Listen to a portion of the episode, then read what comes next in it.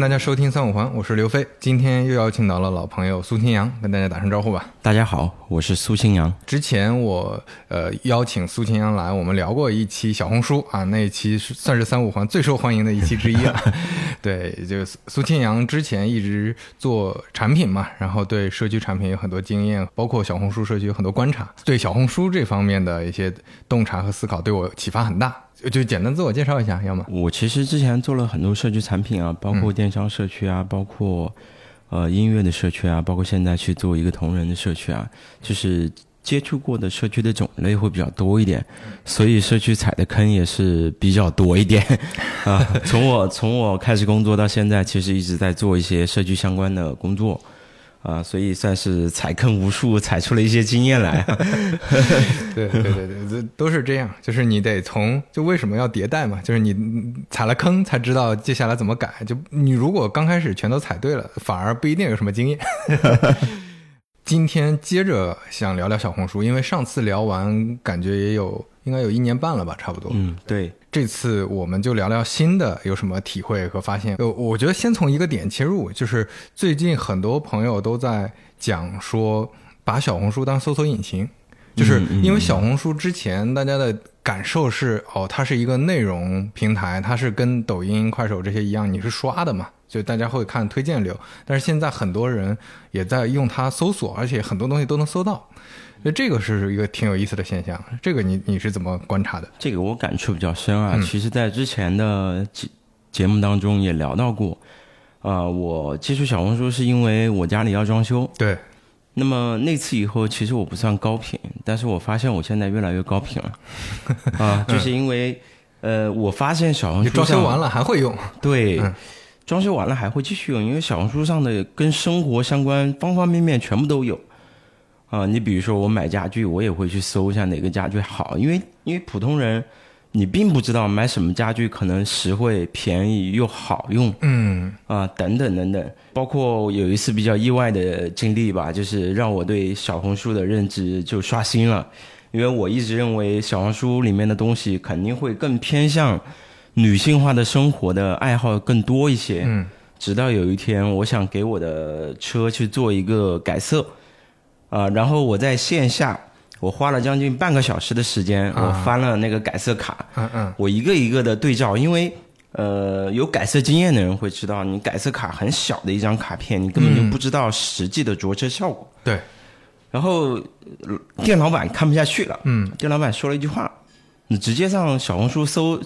那个落地案例啊。”嗯，我当时一懵，对就他都已经我居然想不到，对吧？是是。对，那个时候我就开始想，哎，其实我遇到生活中的任何问题，我都可以上小红书上搜一搜。最后发现确实很好用。你包括现在我不知道去哪玩儿啊，因为周末的时候有小孩了嘛，要带亲子出去玩一玩，也不要去很重的那种旅行攻略，啊，也不需要去做这种旅行的科普。嗯，我只是想快速的知道。啊，亲子游，杭州附近亲子游有哪些好的地方？嗯嗯。那么小红书是最快的途径。对对。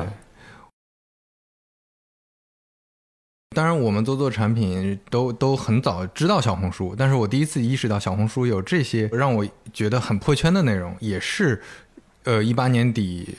当时我们出去旅行，就发现这上面对于旅行的内容的。大家的表述和大家的一些信息经验是很不一样的。以前吧，你说这种旅游平台也有这些内容，但是通常来说是所谓 PGC 的，还有一些呢，就是呃，可能就质量非常差，因为就是所谓小编或者怎么样随便搜的一些资料。当然，现在你肯定中间也混杂了一些杂七杂八的东西，但是整体上它是还是 UGC 的，而且是相对大家比较真诚和真实的一些分享。我觉得这个很很重要。所以，我我我会觉得小红书其实慢慢的从有用这个点变得泛生活化了。对，啊，就是它会涉及到渗透到你生活的方方面面。嗯，那你像刚才我举的那个例子，它不是由互联网上的这种平面的我所所谓的流量的渗透和转移，它是由生活场景倒逼，嗯啊，到线上，因为因为。呃，小红书上其实身份参与者已经比较比较多元了，是。有商家，啊，有用户，啊、有专业的 PGC 博主，嗯，那么你你会发现，你不管去到任何地方，可能都会由线下的场景倒推到，哎，你可以去线下、线上，嗯啊，它会在生活的实际应用当中直接发挥作用啊，所以我们都开玩笑，这个小红书是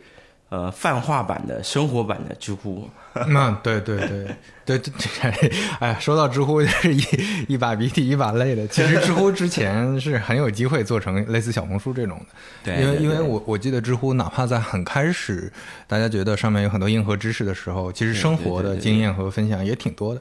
但现在就变成 叫什么，就是被被商业倒逼的，就大家分享的这些东西都 都其实不是那么够真诚了，大家应该有感知。而且知乎本身呢，它的那个之前讲到一个社交货币，是往另外一个方向去走了，它不是往低门槛的 UGC 走的，对它是往高门槛的专业化的知识图谱去走的，所以就让后续就变成束之高阁了。其实说实话都是卷。你像小红书，可能嗯你有有不同的品类下，你要发一些内容能够被大家关注到特别多，可能现在也变卷了，但是它卷的方向不一样。就知乎，你想要没错卷出来，你可能得越写越长，你可能得越写就引用越多，对对越写这里面的就看起来。干的东西越多，嗯但是小红书可能是最后会有用是一方面，可能有一些是让你觉得哦这个真实，还有一些是时效性，就它有一些这种东西会让这些内容更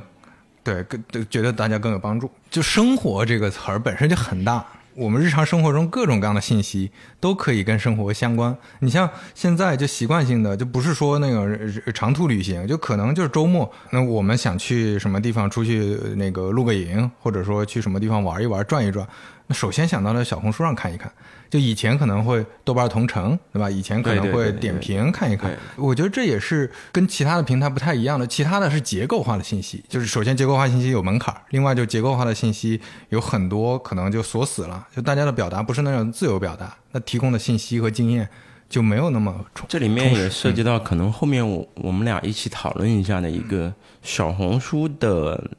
内容啊，我觉得从有用开始进入到一个新的阶段了，它已经不仅仅是纯粹的有用了。啊，因为有用是对内容价值的一个评估，对，是内容结构上的完整性嗯，和专业性。对，但是小红书逐逐渐已经从有用改变成接地气，对，所以我们现在其实把它当成一个搜索引擎，一方面是为了获得一些有用的信息，嗯，但我觉得还有另一方面很大的一方面，你不是为了获得某个专业的或者靠谱的信息，你是想了解一下你身边的人，嗯，他的体验如何，嗯，嗯他在做什么啊？同类的人群嗯在对寻找相呃，在解决同样的问题的时候，他们是怎么去解决的？所以这是一个非常非常微妙的，但是有一个很重要的变化。这个区别其实就可以类比，我我我还是说，比如说露营举例子，那对对对如果你想要想想觉得说，哎，我在知乎上或者在什么，包括抖音、和 B 站，你可能关注露营的信息，你一般还是会看说这个人是不是专业的。对是不是专家？对对对对对就你天然的会觉得，就之前大家的这种方式嘛，就应该是专家来表达。对哎，我去学习教我对你教我，或者说，呃，你你背后有很很多年的经验，我才信任你。对对但是小红书上，大家你你会发现需求上也降低了这种预期，就更接地气了。就是我就是想看看跟我一样的人。我不会要求这个我搜到的这个东西有多么的这个专业、嗯厉害，或者这么的有有有科普性嗯啊。其实我真的就是想看一下更多的跟我一样的。啊，你看那个小红书上有一个经常用到的姐妹们，嗯呃，还有一个词儿叫刘亦菲们，嗯嗯 就是形容漂亮的姐妹们。嗯嗯，呃，那就是说，我想知，他们想知道姐妹们是怎么做的，对吧？跟很多其他的平台，嗯明明确的拉开差异，尤其是像。啊，视频平台就视频平台现在卷到它的制作门槛已经非常高了，所以它慢慢的会往那种就是专家也好，PGC 的那种方式去做。那这样的话，它就天然的屏蔽掉了很多内容。讲到视频载体这个事情啊，我觉得就是小红书真的是占了一个非常好的一个有利条件。嗯，就是视频载体本身天生就是为专业的内容制作人而生的，嗯，因为它的制作门槛较高，而且副媒体的表达方式，它需要很强的编排，有脚本、有剧情、有声音、有画面、有镜头，那么它一定是追求用户追求的一定是感官的极致享乐。嗯，所以普通的视频内容是无法入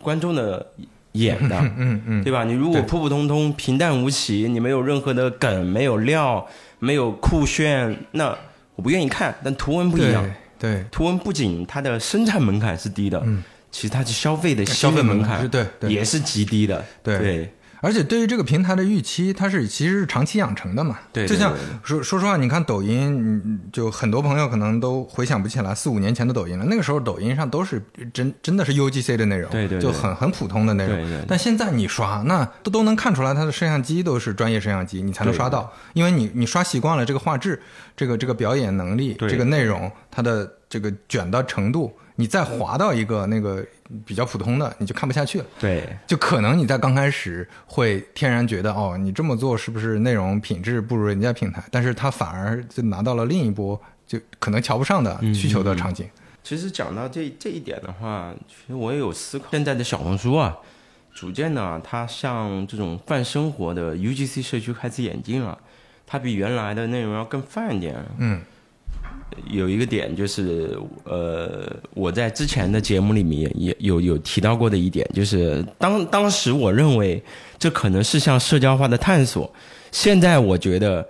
那个产品功能简直是神来一笔，嗯，怎么说？就是小红书左上角的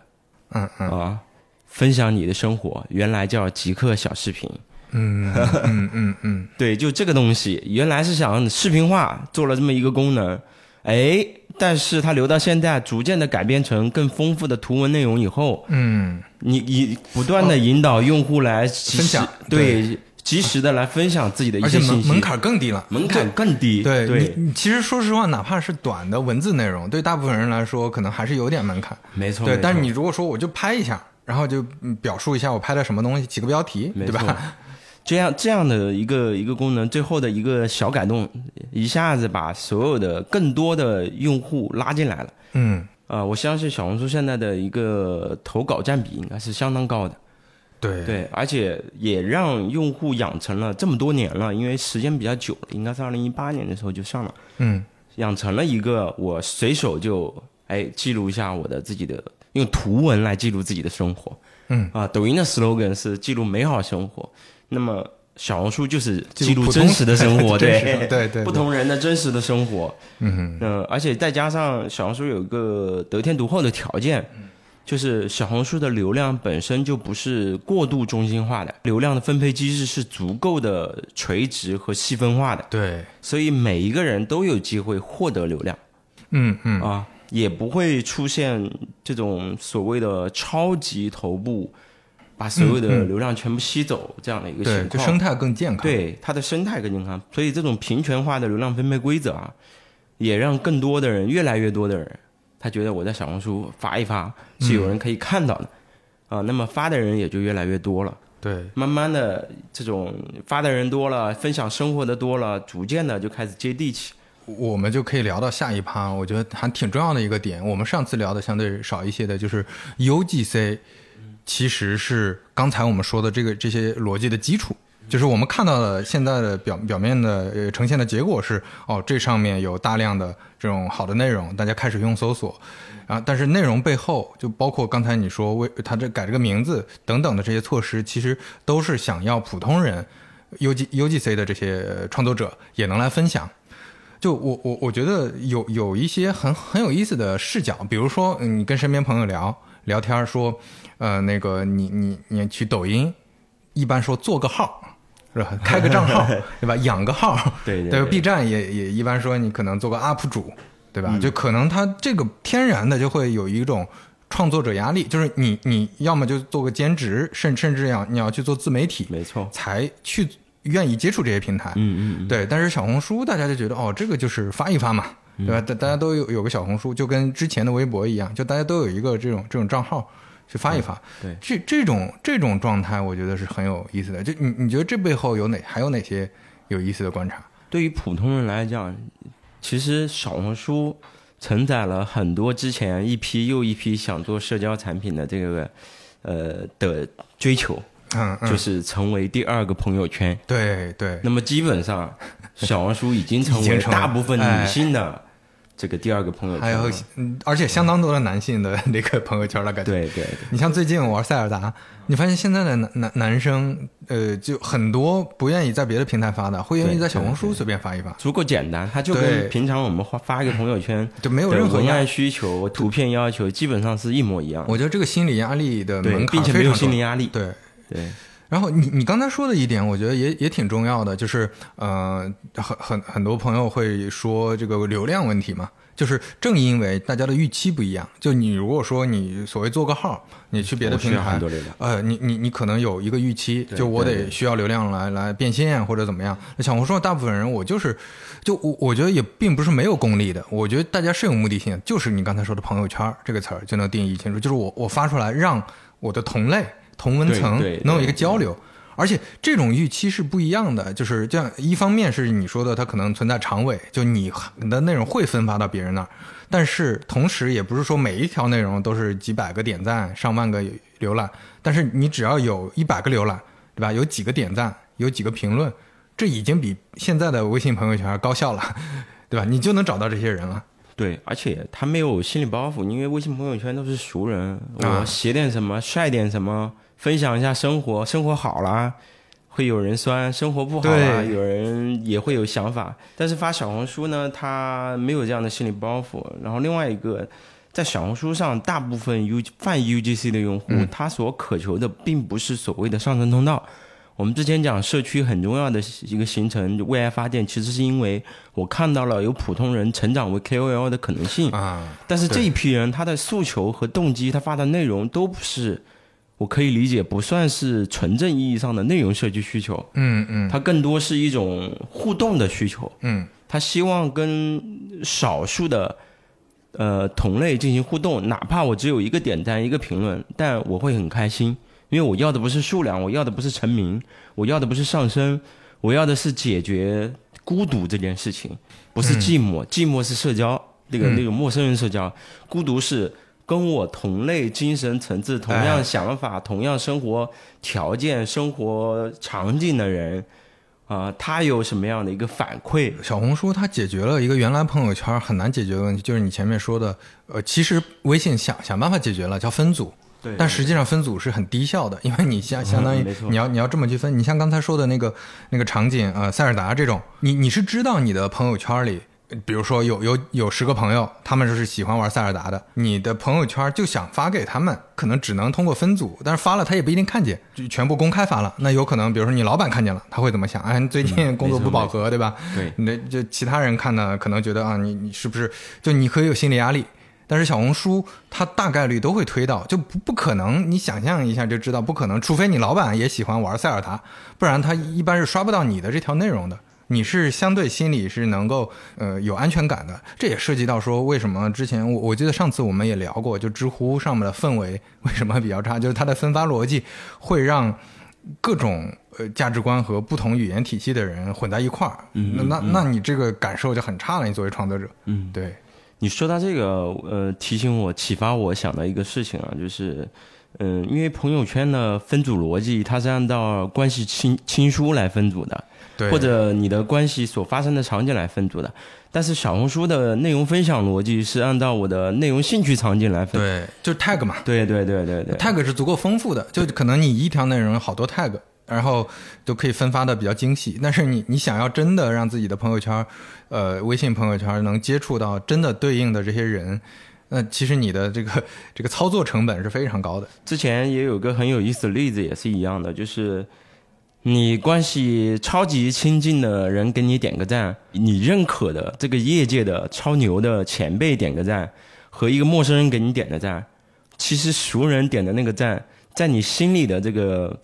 呃嗯受感感感受的成就价值嗯。是嗯最低的，嗯哦。其次是陌生人，哦因为陌生人都给我点赞了，我会觉得哎。啊，这说明我写的好啊。对，如果是一个前辈我认可的权威给我点赞，那就更厉害了对，啊！所以相对来说，从获得心理心理认同来看，嗯发小红书获得的心理认同有可能比发朋友圈在某种条件下是更高的。对，就举例子，呃，我妈不管我发什么，她都会给我点赞的，在我在她心里面，我就是她的 一切。这个是对吧？这是一个成就感价值 得分就很低。对，对对对。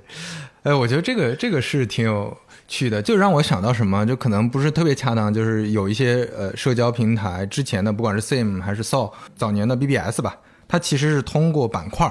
通过这个包括贴吧，对吧？它也是通过这个不同的吧去区分你的兴趣的。就可能当时爱上网的人，一个人加了好多吧，这不同的吧代表着不同的兴趣。那大家同文层里在这里面交流。当这个没有之后，就很多人还在讲嘛，就说下一个百度贴吧是什么？但是现在看的话，应该就是小红书这样的。它是用了新的分发逻辑，看起来不像个论坛，但实际上就是论坛。我非常认同这个逻辑啊，就是移动端的小红书现在有一部分还是维持我们所谓的那个有用的内容的社区，但其实有很大一部分已经形成一个比较弱的兴趣关系链。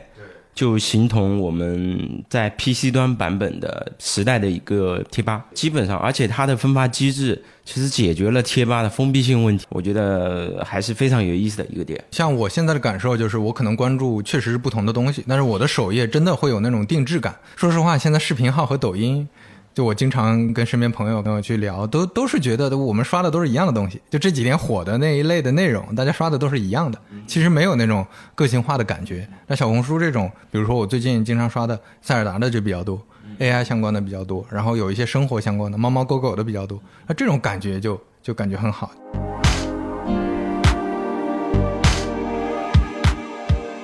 小红书的那个相关推荐的召回啊，真的是非常非常灵敏的。你只要刚搜了一个什么东西，或者点了一个什么东西，它会在很快的速度里面，立马在整个发现页的 feed 流里面给你召回同类的内容。这个一个是取决于他们本身的同类内容的储备量是足够大的，所以它召回的准确度会高一点。另外一个，他们内容的标签和内容的相关的推荐的算法，我觉得做的是炉火纯青了。这一点我非常明显，我只要点一个什么东西，我这段时间看到的基本上都是这类内容。这个我觉得倒不是就是小红书独创或者小红书做的特别好，其他不行。你比如淘宝做的也很好，会让你感觉同质化很严重，或者说在很多品类下，我我会感觉相对比较打打扰。但小红书其实有做一个兴趣回归，就是你的短期兴趣和长期兴趣，它是有这个区分的。啊，你下一次登录的时候，你隔一段时间登录以后，你的短期兴趣就会。消散掉，当然也存在一些同质化的问题。这个其实我觉得是个还是个挺有意思的策略课题，就是你不管是购物电商平台，还是说内容上，比如说我我玩塞尔达，那这些可能是有不同的时间周期的。就这段时间你你通关了，或者说这段时间你已经处理完了，那可能就没有这个需求了。该怎么去判断？我觉得这个还是个挺有意思的策略话题的。这个还是比较困难的，捕捉人的兴趣周期。所以我感觉刚才我们聊的这些，它会有非常先天的一个优势，就是它。跟线下的这个连接，就我觉得倒不是说，嗯，抖音或者 B 站的很多东西是那个悬浮的、高高在上的，不一定是阳春白雪，它可能解决的也是普通人的问题，但是它跟我们日常的生活里的信息和经验是是未必那么相关的，或者说它跟线下没有一个连接关系。就朋友圈这个，它本身带来了一个很大的特性，就是我之前看到一个案例，就比如说最近五月天演唱会很火，那大家想搭伴儿去看五月天演唱会。这个时候，大家可能能想象到很多社交平台或者很多地方，小红书上反而是非常高效的。你就直接去看，现在就有人就说：“哎，我抢到票了！”你就在下面留言：“哦，你那个现在缺个伴儿嘛？是不是可以一块去看？”就你能快速的连接到这些人。那我觉得这个也是它背后是一个真实的人，它能带来的一个正向的价值。小红书的这个泛生活 UGC 啊，其实跟快手早期有点像了，我感觉啊，因为它融入了一个基于地域和兴趣的关系链的社群的一个形成，所以他们上来我感觉有点像交流彼此的生活。当然，这种东西也会给小红书带来一个比较大的挑战。就是它既兼有兴趣类的贴吧的属性，又要去分发那些博主的有质量的有用的内容。那么未来他们两者之间应该怎么样去权衡，可能是一个挑战。啊，另外一个，现在这个所谓的我们看到的基于本地是非常明显的，然后基于这个兴趣关系这样形成的关系链是已经比较强大了。但是如何把这个关系链？给发挥出来，也将是可能小红书接下来产品结构的一个比较大的挑战。所以现在这个阶段，我觉得小红书处于一个过渡期，从一个纯内容型社区，逐渐的正在过渡为一个一个超大型的综合社区。对我，我觉得有这种先天的优势，可能它确实会有大家想象不到的潜力。呃上次我们聊的时候，可能觉得它是一个，比如说各个垂直呃有用内容的一个综合体，比如说它是菜谱。它是家居，然后那个汽车、户外出行、数码、求职、家装、宠物等等，就是各种这不同的领域。本来可能觉得它只是这些有用内容的一个集合，就就像它名字嘛，它叫小红书，也是说我这是一个有点像手册、经验帮助的一个平台。但是现在它已经有了这些真实的人，这个很重要，就这些真实的人也愿意分享内容。那接下来可能确实会有很多。不一样的东西会会出现，这就是其他就做社交的和做社区的产品就馋哭了的事情，对吧？它有点特殊，它现在两个实质都有，但是它的产品形态还是单一化的 for 内容，只是当下它的流量分配机制和结构是比较能够处理的好，这种社群、兴趣社群关系、弱关系和这种内容的分发，但是往后。呃，小红书要怎么发展？是进一步泛化，还是说内容品类进行慢慢的扩品类？那么这将是一个需要去面临的选择的一个两条路径。我们上次聊的时候，他开始做短视频嘛，那后来也开始做直播，就这些新的新的内容形态，你你有什么新的观察吗？我我理解啊，其实小红书做直播和抖音做直播会非常不一样。小红书做直播应该是不依赖于头部主播的。比如说一些明星、网红，小红书做直播的方式应该是更偏向于啊，我猜测啊，应该是原创品牌啊，然后再是厂商、原创品牌和小红书的博主三方之间的联合，再到最后可能是才到一些明星下场，然后开始带动这个氛围。但等到最后，我觉得最终。小红书的直播可能会跟它的内容也一样，高举高打找明星，可能并不会直接带来多大的一个规模和流量。但是未来如果明星入入局直播，它会变成整个大社区里面的一个人，真实的人，他不会成为一个明星或者 idol 存在，他会成为一个真实的人存在在这个社区里面，和其他的人一起产生。同样的价值的互动，大家看起来说啊，是一个不同的明星或者一个不同的号，在不同的平台开开了一个号而已。但是实际上，他最后想要落下来，他还是要按照这个社区的规则和氛围的这个逻辑来。你像那个刚才你说的。可能你在微博上，就是微博是一个叫什么一对多的，有点广播台的意思。我有任何信息，我跟大家宣布；那我有任何通知，我有任何公告，我优先选择的肯定就是微博。在小红书，可能你如果只是把它当成这么一个平台，那对大家来说意义不是特别大，你可能就没法落地。因为小红书现在的人群和它的内容本身就已经足够垂类化了啊，所以它每个人群的领域都比较细分啊，所以一个集中化的头部的直播。不管是带货还是什么也好，很难满足这么多元的这个用户的生活场景的需求，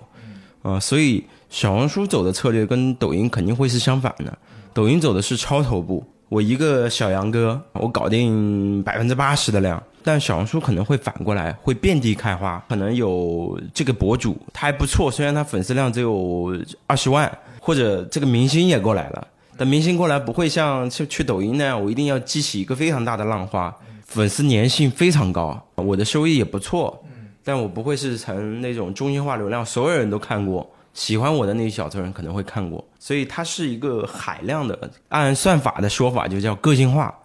海量的个性化的去中心化的这样的一个直播的格局，我觉得是一个大概率。不知道比喻的恰不恰当？就是你像小杨哥、大杨哥，包括淘宝的那些头部主播。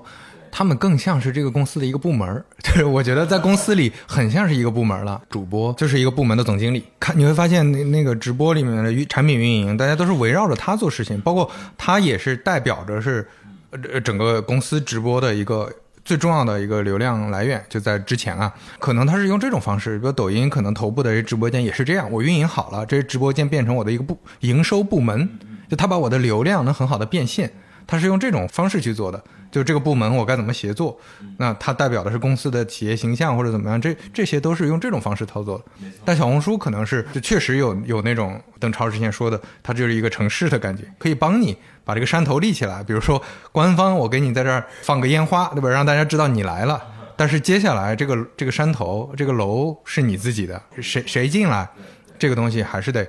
就是这么这么去做，而且我认为啊，小红书可能在某些品类上啊，比抖音要强。我是这么看待，因为我也做过电商的社区嘛，之前在阿里嘛，整个电商体系也是设想让内容来给小众的或者某些类目来带货。那最终研究出来是什么？那就是非标类的适合直播，非标类的适合社区，标类的只有价格和品牌。对，所以用用同样的逻辑，就是。不同的直播的内容，不同的直播形式和不同的直播平台，我认为应该是适合不同的商品类目的。我觉得小红书一定是在时尚领域以及生活用品领域各种非标的，比如说家居、呃时尚美妆等等，可能都会比抖音要更容易增长出一些土壤来。因为抖音的美妆的直播其实没有没有特别大的博主啊，因为它的那个环境下不 OK。啊，人群聚集太聚集了，过于聚集，所以它是不够细分的啊。所以来看你直播的人，什么人都有，看个热闹多。但是我觉得小红书的带货品类，随着它直播的垂直化，它的带货品类会更加细分和垂直。对，这这也说到，其实就是直播本身，它只是内容的一个媒介形式。就它不代表说，就是直播都都应该是一样的，然后短视频都应该是一样。就像我们之前聊的那个嘛，非标的直播，其实我们看到的确实比较少。就我们看到的，要么就是大头部的直播电商，要么就是电播。就可能有些电播，电播其实也也能算非标的这些直播，但是电播一直大家做的都一般嘛。就所以反过来说。可能我是理解一下你刚才说的，就是小红书它的种草属性还是比别的平平台要强的。对，然后我再补充一下，其实是一个差异化的定位。你就像点评也不能解决所有的探店需求，因为它的搜索、检索和这个评星的模式，注定解决不了一些，比如说苍蝇馆、小店的一些体验问题啊。所以视频进来了，同样类比小红书图文的方式，为什么？它这种垂直化的分发跟抖音的直播是不太一样的呢，因为它本身从博主到它的内容，到它的用户的领域细分分类，本身就是比较垂直化的，所以它注定它直播的里面的内容，直播里面可以带的东西也是不一样的。呃，小红书的这个构成是比较复杂的，或者是丰富的，厂家、自主品牌。在里面有非常大的成分。小红书在图文内容的时候就已经是自主品牌的发源地了，很多小众的买手品牌啊，或者自主品牌啊，甚至厂家直售啊，这种其实，在小红书上是非常非常多的。那么他们会成为一股非常不一样的势力，那就注定未来小红书上带的东西，不仅它的类目是比较垂直的，并且在货品上面可能是比较唯一性的。别人没有，小红书上很多。我买家具的时候，我搜那个伊姆斯躺椅，我在淘宝上搜了很多的，搜不到。我在小红书上搜，非常的厂家直售的，非常多，而且给你讲解的非常仔细，告诉你材质是怎么样的。那这就是无法替代性的东西。我甚至搜了一下这家厂商在淘宝店有没有同样的店铺，没有哦。那么我觉得直播未来也是一样的。啊，小红的直播应该会带火一大批的自主品牌、个人品牌和厂家，就让我想到之前淘宝我很喜欢的一个功能叫有好货，对吧？那那那个其实是我一直。我我觉得，就我个人而言，我在购物的时候还挺刚需的。就淘宝上，当然它的首页推荐有很多好的货品，每一个里面都有官方店家自己写的详情页。但是我希望看到的是那种，比如达人的，不一定是专家，其实就是那种有过经验的这些人去分享，他觉得这个为什么好。对我觉得这些东西正在被小红书给对覆盖掉，这也是为什么我觉得就很很多。嗯，朋友可能还会觉得比较惊讶。你像之前我在淘宝的时候，淘宝用户量不一定被抢走，但是心智上 DAU 里面有一些场景正在被被被转移，这个是危险的。我如果接下来就像你刚才说的，你要买一个东西，十次里面以前有八次去淘宝逛一逛，但是接下来你只有五次去淘宝逛一逛，剩下的去小红书逛为主，这就危险了。包括我之前跟抖音的朋友聊，抖音内部也是对小红书是非常警惕的，尤其是小红书相关的这些生活内容上，其实抖音的很多需求正在被它替代掉。就抖音正在做实，就非常做实那个 Q time 的这个场景。当它完全做实之后，其实反而是有风险的，它就没法做你之前说的那种内容黑洞了。对你，你讲到这个，我觉得小红书现在有个非常有意思也比较微妙的处境啊，就是第一，抖音平台不仅推出了图文的功能，并且奖励非常多。啊，他们的内部的目标是品类创作者的占有率。他们认为，如果你做得好了，那你那小红书的创博主应该都来我这边了。如果博主都在我这边，说明我做得很好。啊，这是他们内部的一个评估指标啊。其实确实也有很多人有一些同时，当然不是转移啊，同步在抖音进行发。然后这是面临的抖音的一个竞争。第二个呢，就是 B 站。B 站是跟小红书是一个更尴尬的两个对象，因为他们面向的都其实都是。比较偏重一二三线城市的这个相对比较精英的人群嘛，对内容的质量品质都有一定要求的。那么他们的人群，尤其是女性用户，其实有有一部分是高度重合的。而且 B 站最最早扩品类拿美美妆切入了，所以很多的美妆 UP 主，啊，他们是很容易流失掉这个小红书上的作为一个图片的美妆博主的。然后他们在这个领域上。商业化的冲突也会比较多一点，再就是知乎了，但知乎已在属性上面没有再坚持当当年的这种有用的搜搜索的属性了，所以现在基本上在知乎上的竞争格局上面，小红书算是我觉得是略胜一筹的。那么接下来两个对手，一个是抖音，一个是 B 站，那你你怎么看呢？就是这个这个竞争，就是这里面我在想一个问题，就是小红书的这个社交关系链。就其实它是虽然是兴趣社交的链，但是它也是围绕内容的，所以它并不是像熟人社交那那么不好被转移。既然依赖内容的，那可能看起来其他的平台也是有机会的。B 站跟抖音本身限于自身的视频属性，至少这一块是绝对动不了小红书的阵地的。啊，然后抖音出了图文，但抖音的整体的算法的分发的底层的架构。是围绕视频来做的，因为你是上下流嘛。那抖音的人会去看整个的完播率，对吧？然后还有看这个呃下滑的退出率。那么图文在这样的一个上下滑的，因为它的那个形式是要左右滑或者等待的。那么那么这个是没有优势的。对你一看到哦，这这个图怎么不动啊？以为卡了，那就划过去。对，然后这个配音也很难卡到点上。抖音做出了一个能够兼容图片的一个卡片样式，但是实际上。它的体验在这样的一个非子流里面是打不过视频的啊，所以所以真就算它大力扶持，最终它还是会在整个流量的通道里面败下阵来。那么最终他们还是推不出来，他们的算法会认为图文内容不是一个好内容，那么他们就没有分发展空间啦，那就一时热闹一下。所以小红书还是会回归最强的一个图文社区平台。那么至于 B 站呢，我觉得威胁是有的，因为有些主要是一些核心的美妆博主，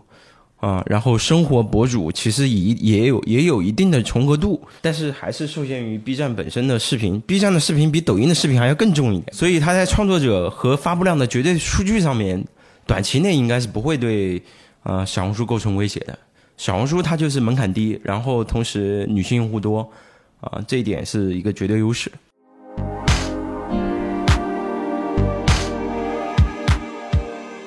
对，我觉得这社社区之间，或者说内容平台之间竞争，他们原来有的这些包袱就还在这儿，就所以它并不是一个说你有多大财力或者投入多少资源就能搞定的一个事儿。我觉得这个事儿是这样，就我的感受啊，就是小红书可能官方甚至别做错什么，也不用做太多的新的东西，按照现在的，你比如图文为主，然后视频为辅的。包括在破圈泛化的这个这个走势也是向好的，但是其他的平台要跟他抢这个事儿，就成本非常压力非常大。我之前也写过一篇大厂做不好小红书，因为这里面就涉及到了天时地利人和，而且小红书在 UGC 的土壤上面一直做的是比较强的，所以它的护城河是比较深的。啊并不是说其他大厂做一个，比如说类似 Lemon，或者说这样的一个从产品架构形态上相似的产品，你就能对标小红书了。啊，小红书你对标不了的是它背后积累了这么多年的十几年的 UGC 内容，你对标不了的是它背后的人群，这些都是对标不了的。对，我觉得就类似，就可能 B 站也是这样，本身长视频的这个市场和品类，包括它的价值，这是另外一回事儿。但是我觉得他们同样作为内容社区，有一个很重要的点，就是已经形成了长期的心智。你只要有这个加速度了，你别人想要再追上这个加速度是很难的。就你的内容天然的在这儿，而且它的内容会持续变多。同样的内容，同样这个品类下的创作者一直保持增长的时候，那现在一个人想要做长视频，天然的就会想 B 站，想想要说我发点东西，发点生活上的东西，天然的想到小红书。我觉得这个更根本的，他们就就有这个优势。对，这也是为什么它能做好 UGC 的一个原因嘛。你如果说原来 B 站嗯或者知乎还有一些 PUGC 的内容，你是可以砸钱砸出来的，但是纯 UGC 的钱已经很难解决了。我觉得 B 站跟小红书都很厉害。嗯，他们最近的日活应该都破亿了，接近破亿。这两个平台，我觉得是社区属性保持的最好的情况下，依然能有一个比较大的一个用户规模，是非常不容易的。那小红书接下来你有什么就观察和想法吗？它会有什么新的发展方向吗？这个讲的比较多的就是小红书自己曾经尝试过多次，就是男性用户。据我了解，应该男性用户占比在百分之三十左右，但我觉得空间还非常大。啊，像我这样被拉进来的，其实我我过去对小红书的固有认知是女性分享生活的平台，呃，但等我真正进到小红书里面以后，我发现家居、亲子，甚至车改呃车的改装案例啊等等，这个非常硬核的，我认为车的改装案例已经是超级硬核的男性的兴趣领域了。还有游戏啊，塞尔达呀，然后里面什么攻略啊，各种都有。我觉得呃，小红书目前的内容容量。以及它的内容丰富度是足够的，在吸纳更多的男性用户的。而且现在它因为小红书本身就聊到了，它已经渗透到线下了。我觉得这个过程会慢慢的会像这种各种男性的兴趣场景里面，比如说运动也好，比如说露营也好，呃，骑山路车也好，等等男性的这种各各类的比较硬核的兴趣里面，逐步逐步的，我觉得会有更多的人会被拉到。会被店家或者会被会被某个场景拉到小红书里面去看一看，去找身边的同样的兴趣爱好者啊，或者是去满足自己对这一类呃信息的检索需求。我觉得小红书还是非常高效的。对，我觉得这就是有势能了，它就还是在快速的破圈和泛化的。就我身边的朋友有很多年纪大的，也都陆陆续续在用，就是因为某一个节点上。就是可能就像你前面说的那个例子，被店家推荐了，或者说就这个内容只有只有这儿有，就它有的一些时效性真的非常强。你举个例子，就还是塞尔达这个有一些新的东西，可能当然有一些游戏 UP 主做的也挺快，但是你要是找一些非常新的，就大家试出来的一些东西和一些技巧和一些经验，其实小红书还是最全的。就像你刚才说，可能。这个城市在开一个音乐会，之前就真的在在搜我，我记得当时是在搜一个适合露营的地方，那个地方人多不多？就这个信息我在全网各种地方搜都很难找到的，就是你会发现没有地方可以去解决这个信息需求。对，然后就看到说有人正好在那儿。就你按照地地理定位就就能找到，或者按照搜索就就知道当时在发生什么，就有人拍嘛。我现在就是几乎有一些生活场景的一些需求都不会搜百度的，百度搜出来前三排是广告，然后要么就是很专业的网页的一些知识，但是专业的知识我还会去搜百度和知乎，啊，这就是不一样的地方。而且这个是。之前我跟小红书的朋友聊，他们说在新增的用户里面，男性甚至有的时候比女性还多。这就我说那个，其实你不用干什么，就现在这个加速度已经有了，就很多新用户就慢慢的就会进来了。所以我会觉得男性用户将来应该是小红书的另外一个破局点，但这个破局点可能不是，并不一定是主动发力，而仍然还是归归因于继续的去做生活的泛化。渗透到更多的生活场景里面去，让它的内容、它的人不断的去卷，卷到越来越多的这种细分领域里面去。我觉得男性用户会自然而然进来的。然后第二个，我会觉得其实我去过那个四五线，应该算四五线城市，算是一个城镇。城镇里面的人的生活方式，你会发现现在跟呃一线、一二线城市的生活方式越来越接近了。啊，你比如说网红店啊，三四五线城市也会复制，当然不是正品啊，但是大家的生活方式、生活追求正在逐渐的趋同化。我也观察到，包括露营，那么这批人原来他是没有需求的，因为小城镇里面就这么巴掌大的地方，哪哪哪我都熟。那这些人，他们开始具备了向外探求、打卡、探索啊，然后吃好吃的、喝奶茶等等等等习惯，以后他们开始有更多的场景需要用到小红书的时候，他们其实是个城镇化进进化的过程当中，也会被卷到小红书这样的平台里面来。总结下来，一个是性别上，包括年龄层上，还有就是这个城市群体不同的城市，对吧？下沉市场。慢慢也能接触到这些信息，而且我觉得确实这个就就像你前面说的那个 slogan 嘛，就它确实不是那种美好生活，就是普通人的这个生活，真实的生活里面，这这些其实覆盖到我觉得下沉市场的很多城镇里面也是很有价值的一些东西。哎，那那你觉得现在小红书还有什么明显的瓶颈或者困难吗？瓶颈的话，我会觉得啊，就是一个是商业化和社区之间的关系怎么平衡。其实我们说的是这个平台或者这个社区的它能够成立，包括现在能够快速增长的一个核心逻辑嘛。那接下来肯定还是还是要考虑另一个比较现实的问题。我们刚才虽然说了抖音很多问题，但是抖音现在的模型，就从商业模型上来说，就就是印钞机嘛，对，就是非常成熟的。对。但是小红书现在有一个比较难的地方，就是小红书的商业模式不是通过平台本身。啊，很多博主自己就接单了嘛，那这个是比较盛行的，是博主养得很肥，但是平台本身没有什么，就是可以从中去变现的一个方式，所以这个我觉得可能是一个比较大的挑战吧，两难的境地。嗯，我要么自己赚钱得罪博主，要么我维护住我现在的一个创作生态，我赚不到钱，可能需要从中去创造一个新的，至少有一个新的切入点吧，不一定有新的商业模式，但。就算是广告或者说呃直播这种传统的商业模式，小红书也亟待找到一个属于他们自己的切入的方式。好啊，那今天我们就那我们先聊到这儿，下次有机会我们接着再聊。好，感谢苏清扬，嗯，我们下期再见，大家拜拜，嗯，拜拜。